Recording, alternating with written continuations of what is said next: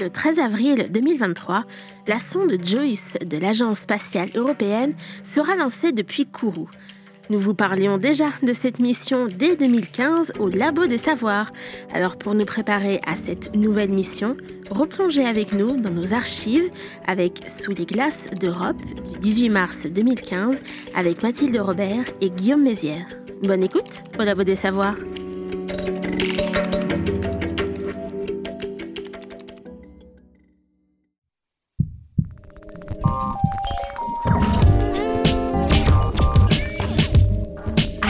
Activez vos synapses, poussez la porte du labo des savoirs et entrez dans un monde de science et d'expérience. C'est le labo des savoirs. Europe, Europe, Europe. Après Mars, c'est une lune de Jupiter, Europe, qui retient toute l'attention des agences spatiales. Les premiers clichés rapportés par Galiléo en 97 exposaient un satellite glacé, une lune blanche d'apparence inerte, bien différente de notre planète bleue, et pourtant, Europe a quelques similitudes avec la Terre qui méritent l'œil attentif des planétologues et les beaux budgets que l'Europe, l'Union, pas la planète, et les États-Unis s'apprêtent à lui consacrer. Pensez donc, voilà un satellite jovien dynamique, animé par une tectonique des plaques, à l'inverse de Mars, planète morte. Europe est recouverte d'eau gelée, mais en décembre 2012, le télescope Hubble a détecté des geysers d'eau vaporisés perçant la croûte de glace pour s'élever jusqu'à 200 km de hauteur. Sous les glaces d'Europe, il y a de l'eau liquide. Et quoi d'autre? Et oui, voici une planète de glace qui cacherait un gigantesque océan. Alors dans ce monde aquatique animé par des courants marins, réchauffé par une activité volcanique, ensemencé peut-être par des, des molécules organiques, on, on pourrait facilement se demander, et peut-être un peu abusivement, s'il y a de la vie sous la glace. La quête de la vie jovienne est lancée. Dans les agences spatiales, les voyages vers Europe sont en préparation. Aujourd'hui, le Labo des Savoirs plonge sous les glaces d'Europe. Une émission animée par Mathilde Robert et Guillaume Mézières. Pour nous guider dans les profondeurs d'Europe, Olivier Grasset, bonjour. Bonjour. Vous êtes planétologue, professeur à l'Université de Nantes et directeur du laboratoire de planétologie et géodynamique de Nantes. Dans le cadre de vos recherches, vous vous êtes intéressé à la dynamique des lunes de glace et depuis quelques années, vous avez eu la bonne nouvelle de voir euh, l'un de vos projets d'exploration retenu par l'Agence spatiale européenne. Donc euh, depuis quelques années, vous êtes membre de l'équipe scientifique de la mission JUICE pour euh, Jupiter Icy Moon Explorer.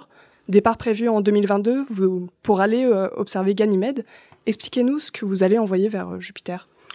Une sonde, une sonde spatiale de très grande taille, puisqu'elle fait presque 3 tonnes. En fait, 2 tonnes 5 à peu près, ce qui est beaucoup. C'est, c'est, des gros instruments. En Par fait, comparaison Euh, à ce qu'on en voit habituellement, C'est ce qu'on appelle les missions larges. C'est-à-dire que c'est toujours gros, mais il y en a des plus gros que d'autres. Il y en a, c'est la taille d'une voiture, d'autres, c'est la taille d'un car.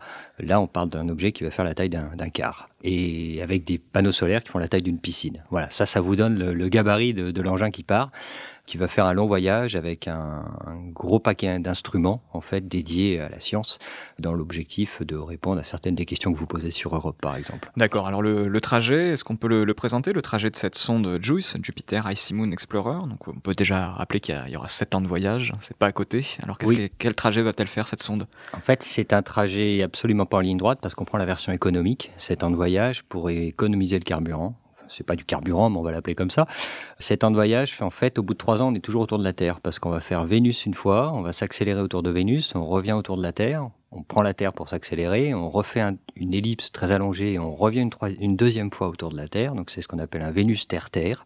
Et au bout de 3 ans, on part en trajectoire directe sur Jupiter, et ce qui va prendre 4 ans supplémentaires. Mais ces d'accord. 3 ans sont nécessaires. Des et effets de fronde gravitationnelle, on prend de Voilà. la vitesse. euh, Voilà, on utilise l'effet de fronde. En gros, on ralentit un tout petit peu la planète pour accélérer la sonde, mais la planète euh, Terre et la planète Vénus s'en moquent un petit peu. Et alors après, une fois arrivé euh, à destination entre guillemets près de Jupiter, vous allez observer des, satellites de les lunes joviennes, comme on dit, donc Europe par exemple, mais aussi Ganymède.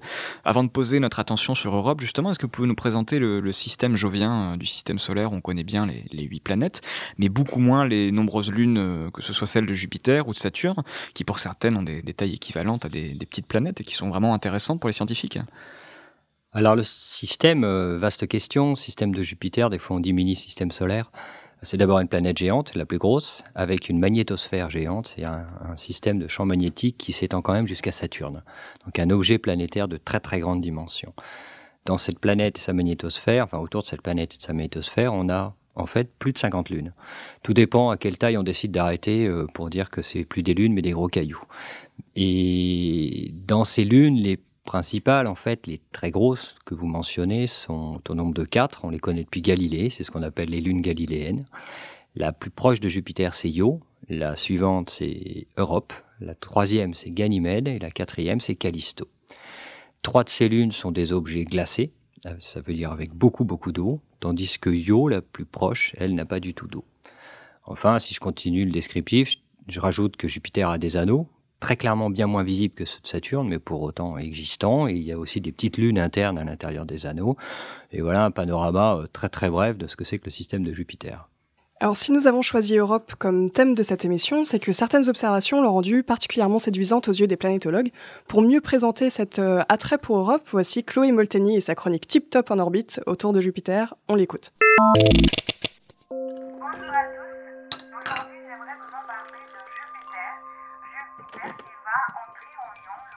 Bonjour, mesdames, mesdemoiselles, messieurs. Bonjour à vous qui m'entendez. Bonjour à vous qui m'écoutez. Bonjour à toi qui viens à moi. Que tu sois poisson ou sagittaire, bélier ou capricorne, cancer ou verso, la lune est aujourd'hui en Jupiter, et à ça tu ne puis rien y faire. Prépare-toi, c'est l'enfer. Ce trublion de la séduction se révèle un as en la matière. Matière, matière, matière de chair, matière stellaire. Qui se risque près de lui en cockpit, attiré par son aura galactique, se verra télescopé en orbite. Rien ne sert de lutter, c'est astronomique et magnétique. Des satellites? Oh, il n'en a pas qu'un. Près de 63 déclarés naturels, 16 au nom de ses maîtresses et le reste dédié à ses rejetons. À ça oui, la maternité de l'Olympe lui doit beaucoup. Ses conquêtes, moins spatiales, n'en restent pas moins plus nombreuses. Mais ça, c'est une autre histoire me fais tourner la tête. Mon manège à moi, Parmi les satellites les plus imposants, quatre attisent la curiosité depuis la nuit des temps, tant que les moins de 405 ans ne peuvent pas connaître, puisque leur découverte est attribuée à Galilée en 1610, mais aurait pu l'être tout autant au IVe siècle avant Jésus-Christ, à Gandé, en Chine, qu'il est mentionné déjà dans son catalogue des étoiles. Qu'importe. Qu'elles soient joviennes, galiléennes ou médicéennes, ces lunes se parent de presque autant de noms que de découvreurs. Princifarus, Victifarus, Cosmifarus et Ferdinandfarus pour certains, comme le jeune, comme l'ancien, Marie et Catherine pour d'autres, J1, J2, J3, J4 pour Galilée, et désormais pour les savants d'aujourd'hui, Io, Europe, Ganymède et Callisto. La lune est là, la lune est là, la lune est là, mais le soleil ne la voit pas. Pour la trouver, il faut la nuit. Il faut la nuit, mais le soleil ne le sait pas, et toujours lui. Le soleil est rendez-vous avec la lune, mais la lune n'est pas. À vous, mes starlets, à vous, mes étoiles, je vous demande, mais pourquoi cette émulation transgénérationnelle autour de ces corps célestes? Hmm, Il se fait dire que si nous avions des cousins, ils seraient européens. Ah ah la NASA est vert de rage. L'Europe est passée devant. Non, non, non, non, non. Made in, made non, non, non. Que les agences américaines, russes et chinoises se rassurent, nom de Zeus. D'ici the calembour. Je répète, d'ici the calembour. Néanmoins, les travaux scientifiques terrestres récents sont optimistes quant à la présence de vie sur Europe des températures de moins 150 degrés, des microparticules bombardées en pluie ou des vents magnétiques balayant les océans glacés, rien de tout cela n'effraie notre exofamily.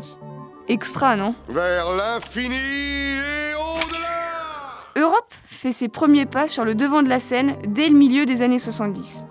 En 1973, les prises floues de la sonde Pioneer 10 suggèrent seulement des renseignements quant à la densité et l'environnement magnétique de la belle. Peu après, Voyageur 2, mieux équipé, parvient à surprendre la star. Des images plus nettes sont obtenues et des craquelures, des fractures, des stries de glace sont repérées à sa surface. Timide, cette mystérieuse Europe, aux faux airs de banquise terrestre, cacherait-elle sous sa croûte glacée un océan de liquide? Des mouvements l'animant, sa densité, son activité géologique, tout concorde pour affirmer que celle-là en a sous la semelle. Qui plus est, au même moment, on découvre sur Terre que sous mer, aux confins des abysses, la vie est possible. Ulysse et Cassini sont dès lors envoyés sur le terrain junien en quête de précision concernant Jupiter et son champ magnétique. Et c'est en 1989 que Galiléo se lance. Personne ne se doutait à l'époque que de cette épopée, la sonde reviendrait avec une star de la planète culture sous l'aile.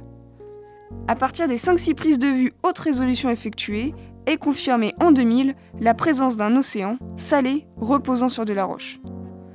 Les scientifiques s'usent les prunelles et découvrent en 2011 des blocs de glace surplombant la croûte et des poches d'eau affleurant la surface. Des remontées de chaleur seraient-elles à diagnostiquer? L'effervescence est de mise. Deux ans plus tard, modélisées par ordinateur, les turbulences de l'océan sous-glaciaire révèlent des courants de convection diffusant la chaleur entre zénith et nadir européens. Des résidus d'astéroïdes et des traces d'eau oxygénée sont retrouvés à la surface. Que demander de plus pour satisfaire les fans du phénomène Europe? Des échanges de chaleur obtenus par convection, des molécules organiques arrivées par comète et une réaction d'oxydation pour allumer le brasier qui permettrait la vie? Oui, oui, j'insiste, la vie extraterrestre, exobiologique. Au retour de Galiléo, le projet américain d'ambition technologique et budgétaire cosmique Prometheus vise des expéditions sur Europe sans plus tarder. Un changement de politique fait cependant valser les crédits, avorter le lancement et retomber le soufflet. Qu'à cela ne tienne, la diva continue sa tournée et ne finit pas de nous surprendre. L'année dernière encore, soit 15 ans après le retour de Galiléo, l'observation précise de geysers de vapeur atteste définitivement d'une activité géologique active. Activité géologique, oui, tectonique avec et y compris. Des phénomènes de subduction de plaques sont aussi dévoilés au décours de pixels encore inexploités. L'euphorie s'empare désormais de la foule de scientifiques en délire. On s'arrache Europe, ses clichés, ses relevés, ses pixels. Ouh, sapristi, sapristi, sapristi. Le rayonnement cosmique a raison de ma connexion astrale. Il y a de la friture sur la ligne. Par tous les pépins de la pomme de Newton, je vois, je vois. Ouh, ouh, je vois, je vois à l'horizon 2020. Je vois deux missions destination Europe en projet. Juice. Juice et Europa Clipper. Oui, oui, je vois, je vois. Je vois que de la distance, des températures, de l'énergie requise et des matériaux de lancement, ils ont su faire fi. Le défi aujourd'hui, oui, oui, le défi aujourd'hui, se protéger des radiations juniennes et résister à son incoercible attraction. Je vous l'avais bien dit. Urbi et Orbi, votre lune en Jupiter, côté amour, sera loin d'être austère.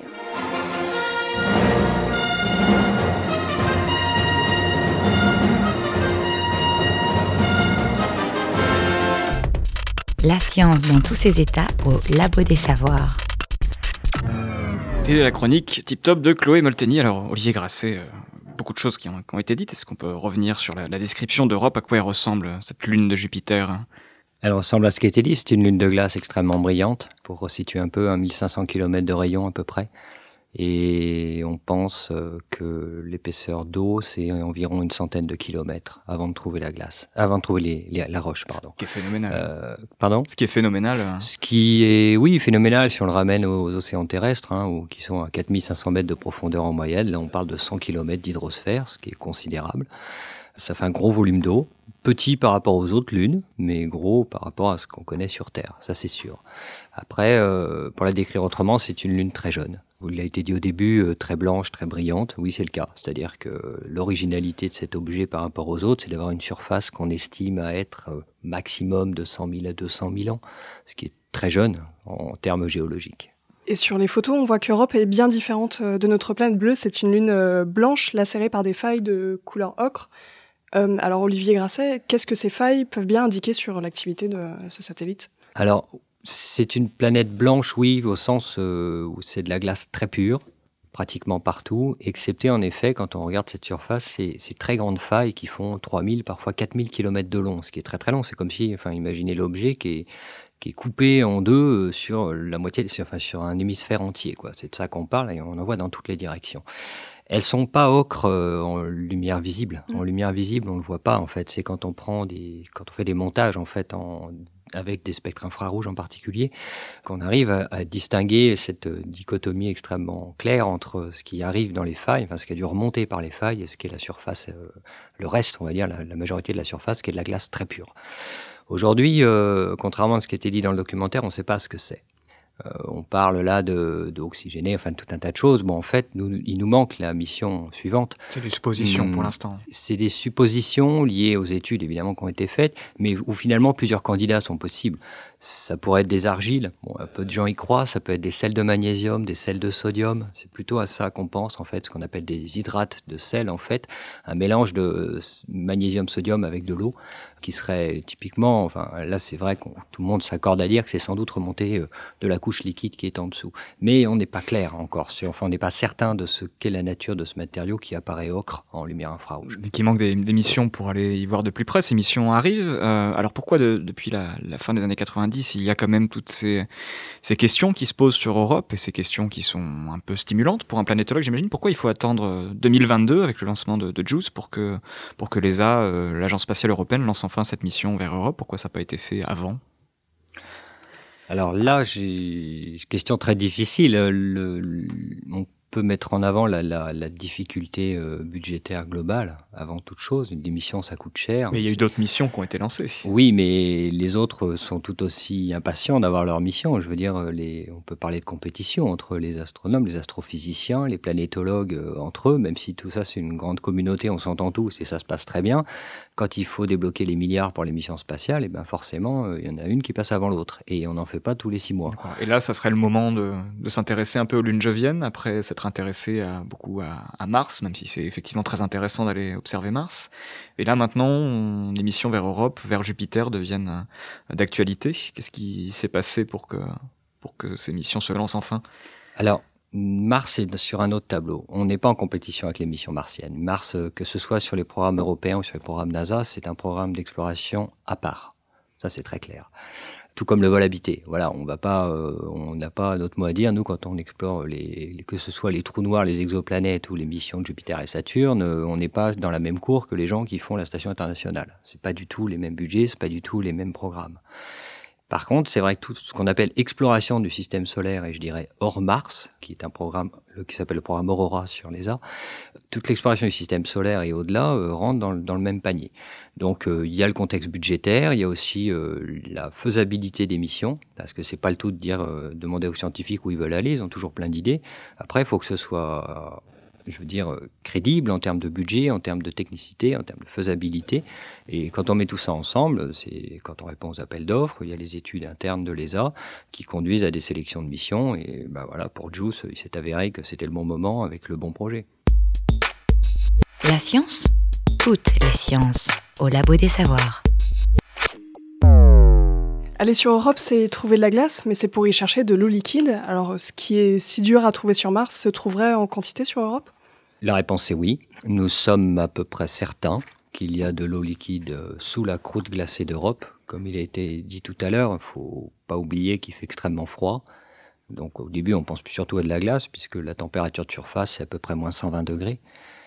Impossible d'imaginer de l'eau liquide. Mais dès qu'on s'enfonce, euh, compte tenu de l'activité interne de la Lune, on est à peu près certain aujourd'hui que, en réalité, la totalité de ce que j'ai appelé l'hydrosphère, d'une centaine de kilomètres d'épaisseur, pas la totalité, mais disons une très grosse majorité de cette hydrosphère est sous forme liquide. Je, me permettre d'ajouter un correctif sur ce qui a été dit. Aujourd'hui, pratiquement toutes les observations sont compatibles avec l'existence de l'eau liquide. La seule vraie preuve, ce qu'on estime être une preuve de l'existence du liquide, c'est en fait euh, lié aux signatures du champ magnétique. C'est-à-dire, c'est des anomalies sur le champ magnétique qui a été mesuré par la sonde Galileo qui ne peut s'expliquer, maintenant on en est à peu près certain, que par l'existence de l'eau liquide.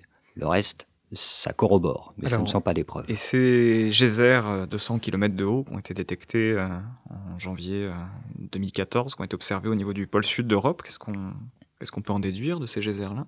Donc, je m'excuse, je vais encore faire un correctif. Le télescope Hubble a détecté un signal lumineux dans le pôle, au niveau du pôle sud qui a été interprété comme des geysers à juste titre. C'est une interprétation. Sous réserve.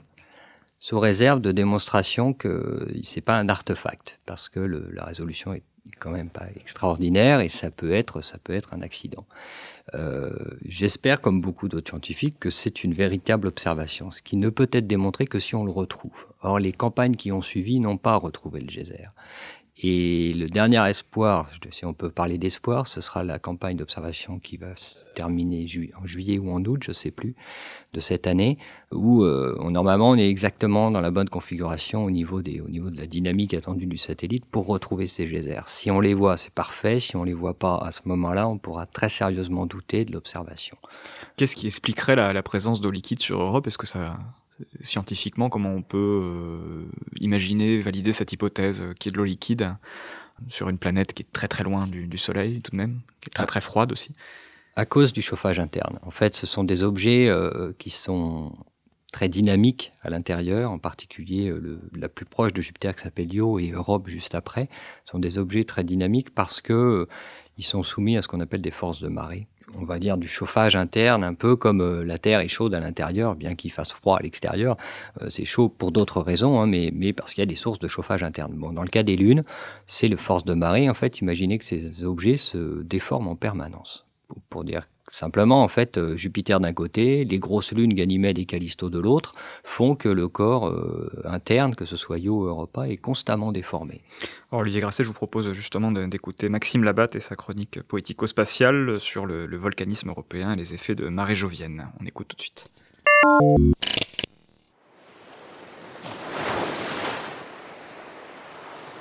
La marée, c'est la manière qu'ont les astres de se palper.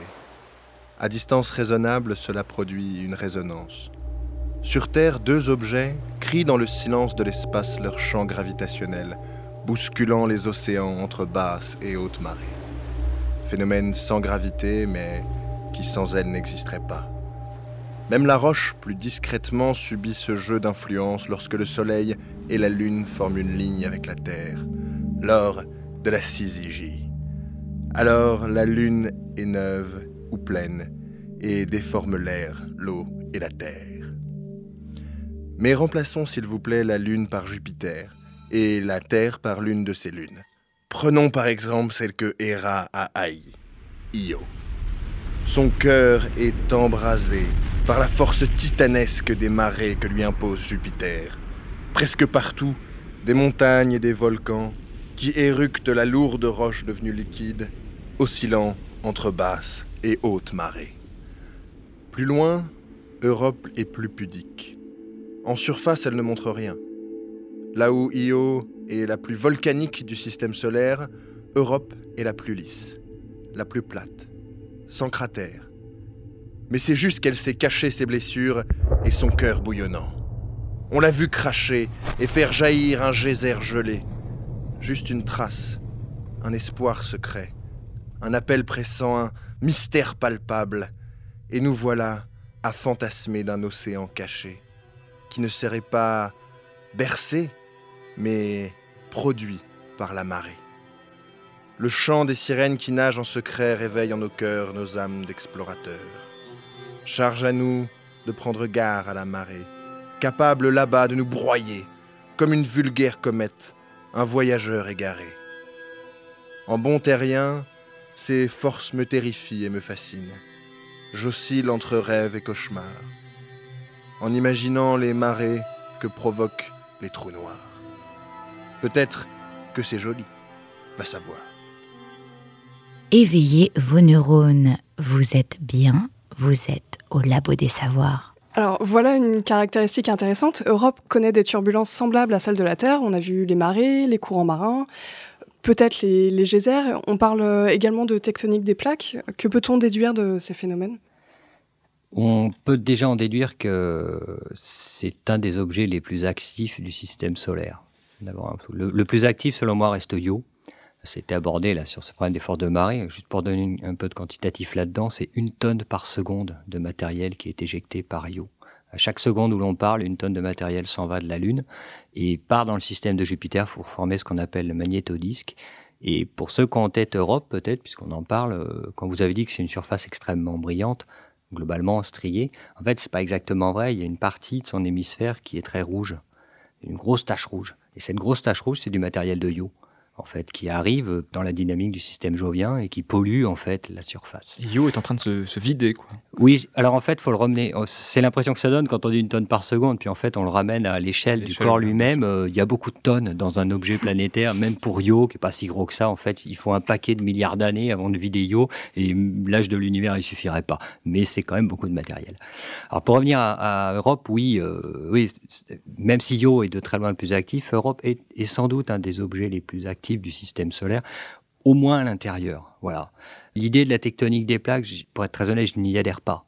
Le, ça n'est pas correct de dire que Europe présente une tectonique des plaques. C'est pas parce qu'on a vu des zones de compression. Il parlait d'un phénomène de subduction. Euh, oui, mais vous regardez n'importe quelle image de la surface d'Europe et vous constatez que ça n'a strictement rien à voir avec la surface de la Terre, qui est la seule planète qui possède une tectonique des plaques. Et qui dit tectonique des plaques impose la création de chaînes de montagnes très linéaires, la création de fosses océaniques, de choses comme ça, parce qu'à un endroit ça, ça doit se propager, de l'autre ça doit, ça doit s'enfoncer.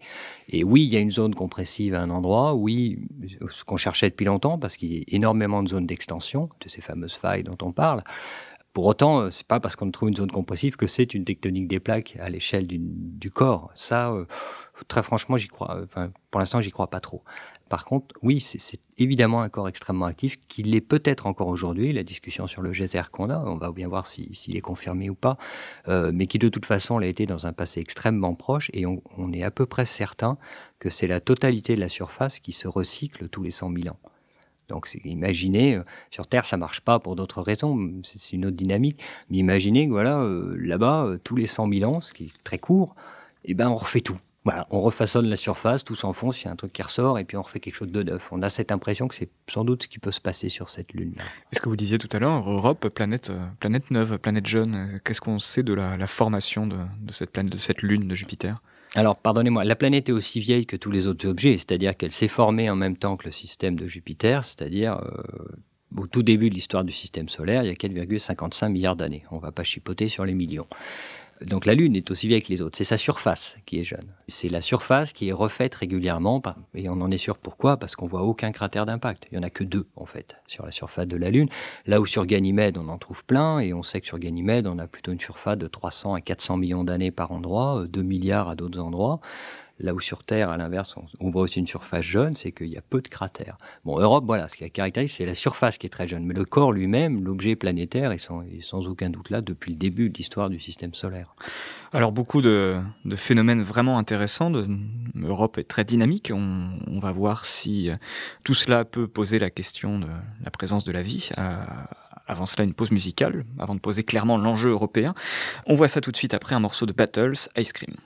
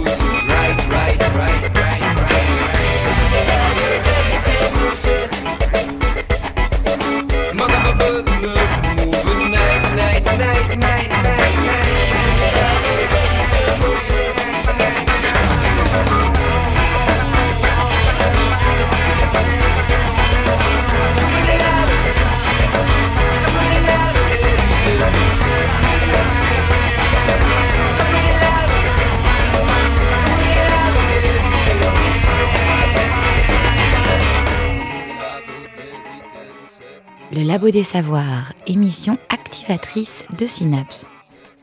Vous écoutez le Labo des Savoirs sous les glaces d'Europe, une émission planétologique en route vers les lunes de Jupiter. Nous sommes avec Olivier Grasset, planétologue, directeur du LPG et membre de l'équipe scientifique de la mission JUICE qui partira vers Jupiter en 2022. Alors Olivier Grasset, on l'a vu, la présence euh, supposée d'eau liquide sur Europe euh, pose automatiquement la question d'une vie jovienne. Euh, pourquoi on, on pourrait un peu associer la présence d'eau liquide avec la vie? Même si la, déduction n'est pas du tout faite quant à la présence de vie sur Europe, bien sûr. Ce que j'apprécie dans votre euh, intervention, c'est que c'est le mot automatiquement. Qui dit eau liquide dit automatiquement la vie. C'est surprenant pour moi, parce que, et pour les planétologues en général, parce que non. Pour nous, la vie, euh, au départ, de toute façon, ce qu'il faut, c'est de l'eau liquide, oui, mais certainement pas de l'eau distillée. Il faut aussi tout le reste, c'est-à-dire une chimie complexe, ce que dans notre jargon on appelle le sponge. Hein, du soufre, du phosphore, de l'oxygène, de l'azote, du carbone et de l'hydrogène. Ce qu'il faut pour faire des molécules complexes. Mmh. Donc de l'eau liquide, de la chimie complexe, de l'énergie, parce que le vivant n'a pas de sens sans énergie. Mais ça, il y en a sur Europe, hein, ça tombe bien, on vient d'en parler tout à l'heure, avec les forces de marée, il y a tout ce qu'on veut comme énergie disponible. Et puis finalement, il faut du temps. Euh, la en tout cas, sur Terre, on a bien compris que l'évolution et l'apparition de la vie, ça s'est pas fait comme ça. Il faut nécessairement du temps disponible, c'est-à-dire que les trois conditions dont je viens de parler juste avant doivent être réunies sur un temps suffisamment long. Mais là vous avez raison, c'est que de fait, c'est bien ce qui se passe sur Europe. On est à peu près convaincu que l'eau liquide est là depuis longtemps, que la chimie complexe elle est disponible, que l'énergie est là, et donc on a tout ce qu'il faut. Donc ça marche, mais c'est pas automatique. Sur Terre, des chercheurs étudient des environnements comparables à celui d'Europe, des environnements à première vue totalement inhospitaliers, mais dans l'obscurité glaciale de l'eau, à plusieurs kilomètres sous la banquise, il semble que la vie ait percé son chemin. Direction Vostok en Antarctique avec Claire Douette.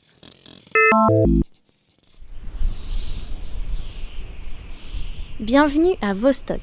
Tout est blanc. Le silence règne, enfin, façon de parler. Je n'entends que le vent souffler et le premier centre de vie se trouve à 1600 km.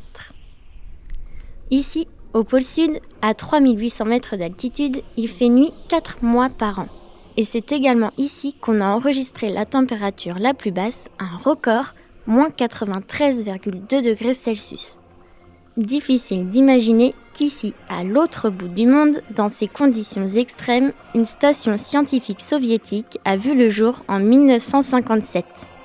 Oui, depuis 1957, des scientifiques russes, américains et français coopèrent et trouvent ensemble la force et le courage d'étudier dans cet environnement désert et glacial car Vostok cache un mystère. Imaginez que, sous les pieds emmitouflés de ces scientifiques, sous 4 km de glace, un lac est emprisonné. Oui, un lac, sous forme liquide, un lac prodigieusement grand, avec ses 250 km de large, ses 60 km de long et ses 400 à 1200 mètres de profondeur selon les endroits, le lac de Vostok est l'un des plus grands et des plus profonds de la planète.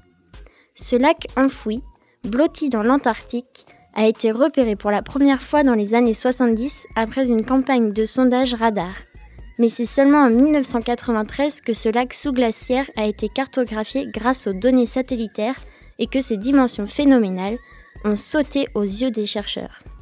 Voilà 30 millions d'années que ce lac est entièrement isolé de la surface de la Terre. Dans des conditions extrêmes comme l'obscurité, la pression, le froid, la vie peut-elle subsister? C'est la question que vont se poser les scientifiques de Vostok. Au bout de 20 ans de recherche, ils ont mis au point une technique spéciale permettant de réaliser de grands forages tout en réduisant au maximum les risques de polluer le lac et c'est seulement en 2012 que la surface du lac sous-glaciaire fut atteinte pour la première fois. Ce forage est le début d'une rencontre avec un monde totalement inconnu. Les travaux publiés démontrent que, malgré des conditions de vie extrêmes, cette eau datant de 30 millions d'années regorge de vie. Aussi incroyable que cela puisse paraître, les scientifiques y ont détecté pas moins de 3500 ADN différents. Je sens votre esprit bouillonner. Y aurait-il des monstres marins enfouis dans les profondeurs glacées? A priori, non. 94% de l'ADN détecté est celui de bactéries et 6% d'organismes eucaryotes tels que des mollusques, des crustacés ou encore des anémones de mer. Oui, c'est bien là tout un écosystème qui siège dans le lac de Vostok. De quoi relancer l'espoir d'une vie extraterrestre Car oui, si la vie a perduré dans ce milieu a priori invivable, pourquoi ne se développerait-elle pas sur d'autres planètes? Étudier Vostok pourrait permettre de mieux comprendre une lune de Jupiter, Europe. Sur cette planète, un immense océan liquide d'une centaine de kilomètres de profondeur, deux fois plus vaste que les eaux terrestres, est lui aussi enfermé sous une couche de glace de 10 à 30 km d'épaisseur. Si la vie a survécu à Vostok, est-elle apparue sur Europe? Mystère. Peut-être qu'un jour, les méthodes et les techniques appliquées pour l'étude du lac de Vostok seront appliquées sur Europe. Si l'être humain a réussi à forer 4 km de glace au milieu de l'Antarctique, pourquoi n'irait-il pas explorer Europe à 800 millions de kilomètres d'ici? Bon, c'est pas pour demain, mais on n'a qu'à dire que tout est possible. Écoutez la recherche et ses chercheurs au Labo des Savoirs. Alors Olivier Grasset, la vie sur Europe, pourquoi pas Pourquoi pas Pourquoi pas Ça serait quoi le, scénario de, euh, qui confirmerait la, présence de la vie sur Europe? Qu'est-ce qui aurait pu se passer pour que euh, la vie euh, naisse dans ces, eaux souterraines, cet océan sous-glaciaire européen? Il aurait fallu des, molécules complexes bombardées depuis l'atmosphère qui auraient trouvé leur chemin jusque dans les profondeurs. à quoi ça ressemble l'apparition de la vie sur Europe, si on l'imagine? Vous réalisez que je suis largement, enfin tout aussi ignorant que vous du sujet. Il est totalement impossible de répondre à ça. Et la raison en est toute simple. Nous ne sommes pas capables aujourd'hui de comprendre les origines de la vie sur Terre. Sur le, petit documentaire qu'on vient d'entendre, là, qui est très intéressant, euh, c'est pas vraiment une surprise de découvrir des organismes vivants dans le lac Vostok. Dans la mesure où vous avez du vivant, la vraie difficulté, c'est de ne pas le trouver. Chercher un seul endroit sur la Terre où il n'y a pas un organisme vivant. C'est extrêmement difficile, en fait, parce que le vivant est partout pas le vivant complexe comme nous, mais le vivant extrémophile, les, bactéries, les nanobactéries, les virus, vous en trouvez partout. Les pétroliers trouvent sous 3000 mètres de sédiments des microbactéries qui sont en pleine forme. Mais le problème, il est pas là. Le problème n'est pas de trouver du vivant, le problème est de savoir comment il est apparu. On le sait pas sur Terre, mais par contre sur Terre, euh, la complexité du système nous fait réaliser qu'il faut quand même un sacré paquet de phénomènes. Et il devient difficile, à ma connaissance en tout cas, vu où on en est, d'imaginer que le vivant peut apparaître s'il n'y a pas une interaction avec la surface. Et c'est là que ça va pêcher pour Europe. Dans notre compréhension du système global d'Europe et l'évolution qu'on a des lunes, les conditions de la surface n'ont jamais ressemblé à ce qu'il y a eu sur la Terre. Alors quel est le rôle de ces interactions avec la surface pour mieux comprendre euh, la vie? Prenez, euh, en fait, ce qu'on a tendance à oublier souvent, c'est que la chimie complexe, on l'a partout.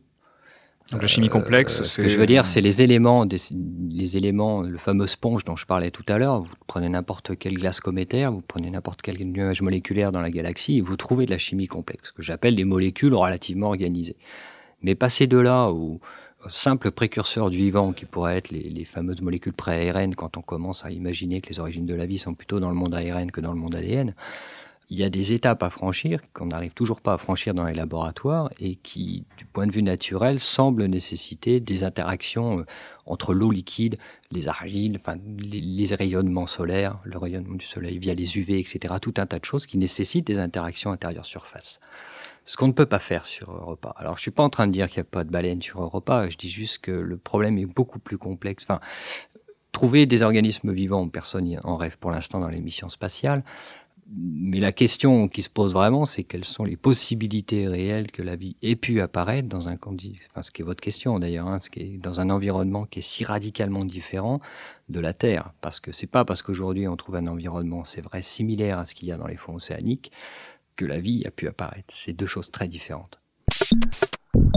Le son des sciences au labo des savoirs.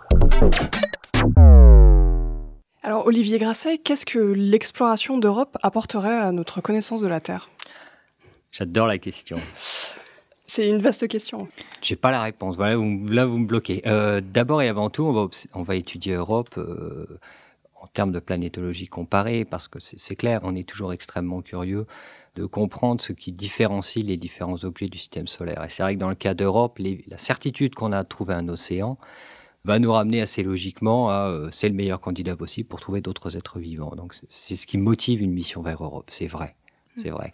Au-delà de ça, euh, l'objet planétaire est passionnant. En termes de, on a parlé de possibles tectoniques des plaques. Bon, je vous ai dit, c'est pas vraiment comme ça qu'il faut le voir, mais d'un autre côté, c'est un objet dynamique. Comment ça marche sur les objets glacés quand, quand on voit comment ça marche sur les objets rocheux comme le nôtre, tout ça, c'est de la planéto-comparée qui, qui justifie des missions.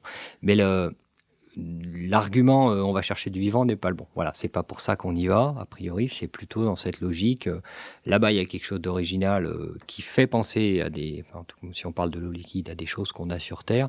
Allons voir dans quelle mesure c'est différent. Ça, c'est une motivation assez assez clair qu'on a sur tous les objets du système de Jupiter et de Saturne. Alors concrètement, vous irez le voir euh, à partir de, 2022, plus exactement, vous assisterez au départ de votre mission, la mission Jupiter Icy Moon Explorer, connue maintenant par l'acronyme JUICE. Alors quel est l'objectif de ce projet euh, dans le cas d'Europe et même au-delà d'Europe euh, via l'observation des autres lunes joviennes?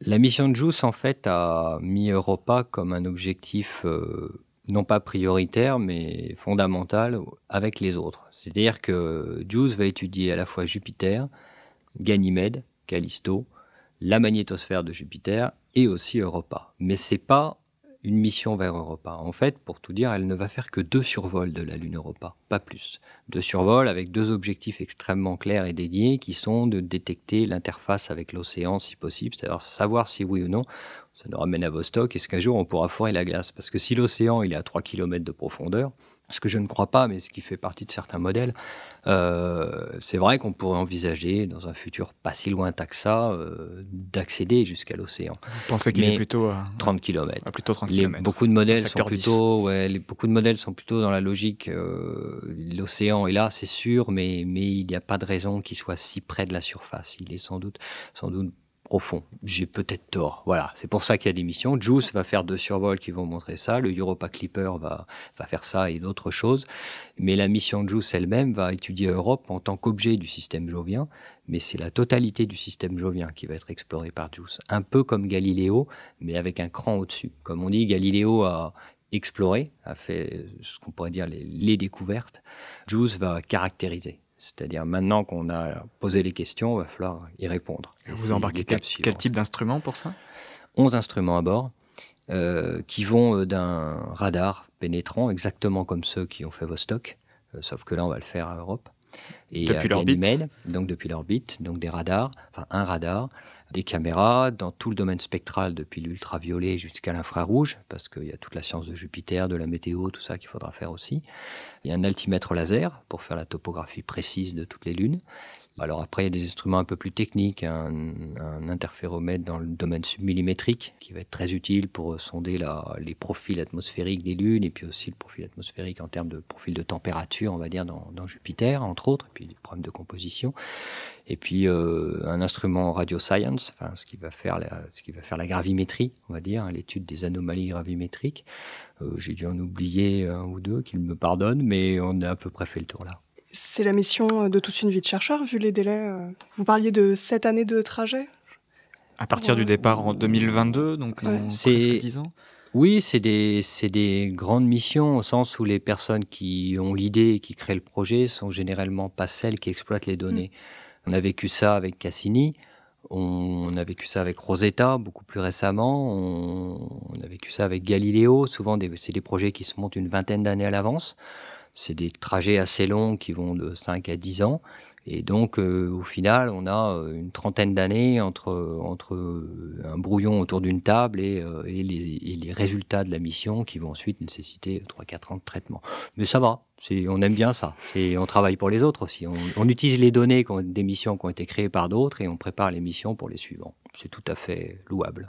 Alors, il y aura aussi une mission américaine que vous avez évoquée, puisque voilà, la NASA va lancer également un projet prévu pour 2021. L'objectif de ce projet, qui s'appelle mission Europa Clipper, euh, est de connaître un peu plus la composition d'Europe et d'en établir une carte. Alors, euh, cette sonde devra éviter les radiations qui risqueraient d'abîmer le, matériel scientifique. Euh, la NASA a programmé un, parcours qui consiste à frôler le, satellite 32 fois. Sur cette question des radiations, est-ce que Europe, et au-delà d'Europe, encore une fois, le, tout le système jovien, est-ce que c'est un système difficile à explorer?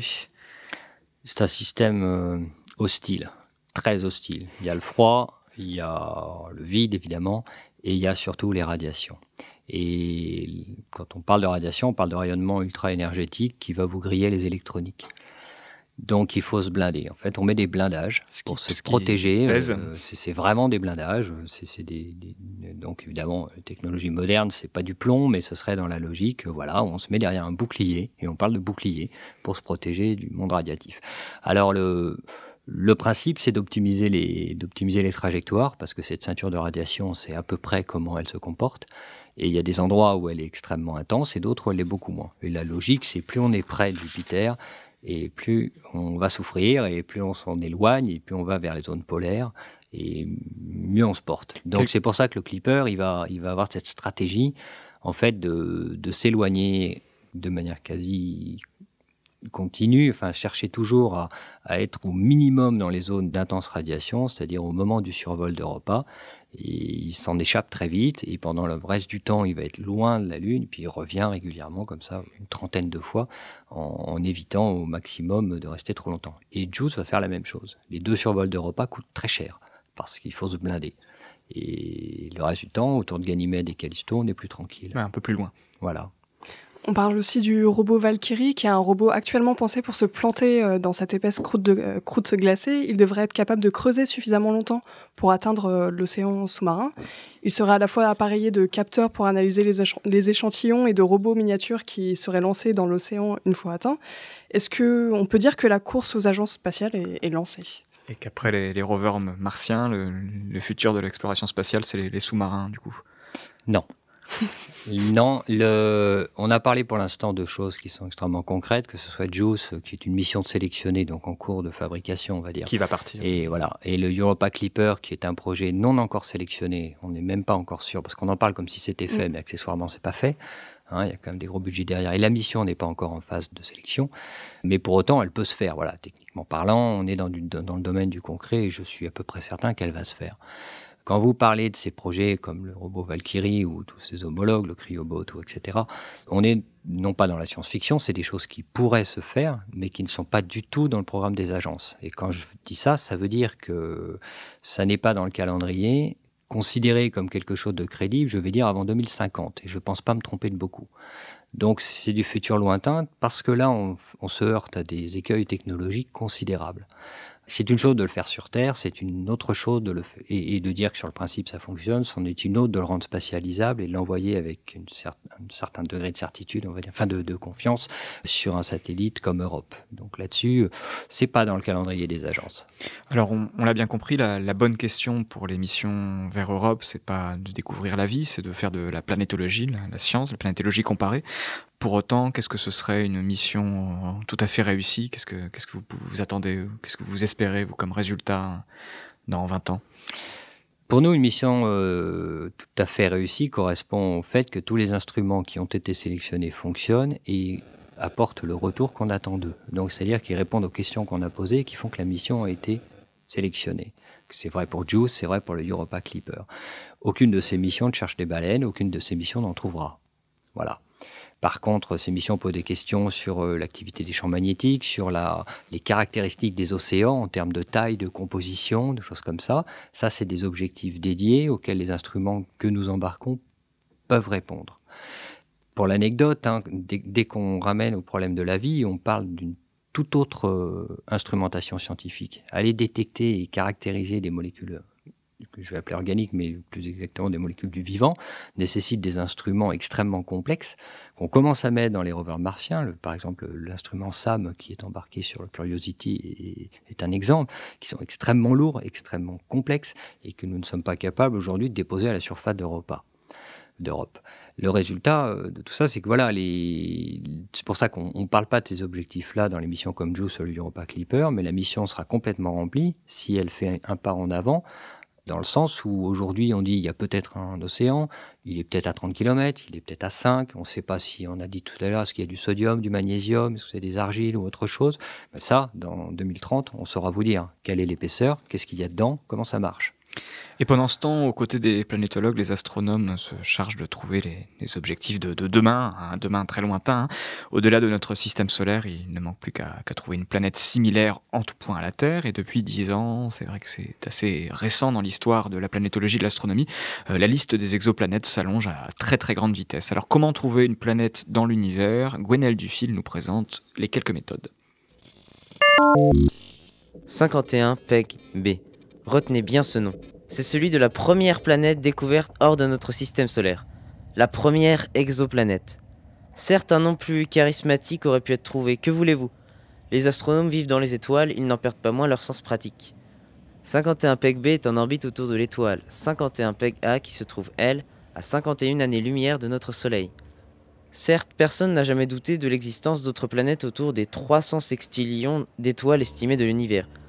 300 sextillions, c'est 300 avec 21 zéros derrière, et ça veut dire qu'il y a plus d'étoiles dans l'univers que de grains de sable sur la Terre.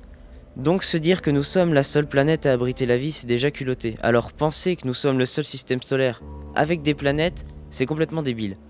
Mais bon, vous connaissez les scientifiques, il leur faut des preuves. Donc, jusqu'en 1995, personne n'avait jamais détecté une autre planète. Et puis voilà, grâce à deux astronomes, Michel Mayor et Didier Queloz, de l'Observatoire de Genève, la preuve fut faite. Et ça en science, ce n'est pas rien. PEG 51b, la preuve en question, est une planète géante, gazeuse, d'une masse à peu près équivalente à la moitié de celle de Jupiter. Qu'il ait fallu attendre 1995 pour observer une autre planète que les 8 que vous connaissez bien n'est pas une surprise. Voir une étoile, c'est facile, mais distinguer un petit objet qui n'émet même pas de lumière à des milliards de kilomètres, c'est une autre histoire. Imaginez-vous en train d'observer les mouvements d'un moucheron dans les phares d'une voiture à quelques kilomètres de distance. Les astronomes ont le sens pratique, ils sont aussi ingénieux. Comment détecter une exoplanète? Trois méthodes. Méthode 1, les vitesses radiales. Une planète est attirée par son étoile et tourne autour en orbite. Mais l'étoile aussi est légèrement attirée par la planète, donc on peut observer une faible oscillation des étoiles et en déduire la présence d'objets qui gravitent autour d'elle. C'est la méthode de nos deux astronomes suisses et la meilleure méthode à ce jour, mais pas la seule. La deuxième méthode est celle des transits lumineux. Prenez une étoile, mesurez la quantité de lumière qu'elle vous envoie, mesurez maintenant une infime diminution de cette quantité, conclusion, un objet est en train de passer devant l'étoile. Vous recevez moins de lumière, vous venez de trouver une planète et vous pouvez même estimer sa taille. La troisième méthode est celle de la lentille gravitationnelle. Ici, il faut aller chercher dans les travaux d'Einstein. L'espace n'est pas une surface plane, c'est un espace-temps qui se déforme, nous dit la théorie de la relativité générale. Prenez un objet très massif et il s'enfoncera dans l'espace-temps comme une boule de billard sur un drap tendu. Ce qui signifie que la lumière ne suit pas une trajectoire droite. Donc, quand la lumière est déformée en passant à côté d'une étoile, on mesure cette déformation et on en déduit la masse d'un système solaire. Celle de l'étoile, plus un micro quelque chose, ce sont les planètes que nous avons détectées.